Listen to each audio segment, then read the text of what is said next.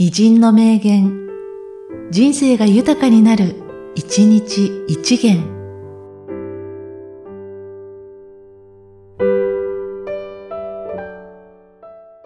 12月5日、ネルソン・マンデラ。もしも、あなたが敵と平和を築きたいなら、敵と共に働かなくてはならない。そうすれば、敵はあなたのパートナーとなる。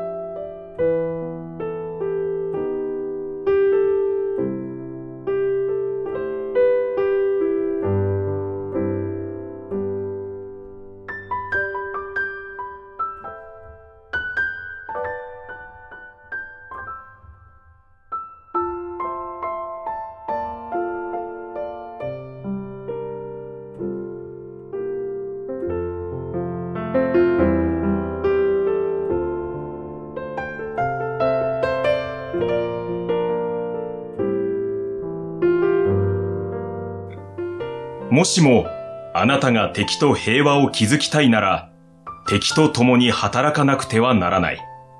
そうすれば、敵はあなたのパートナーとなる。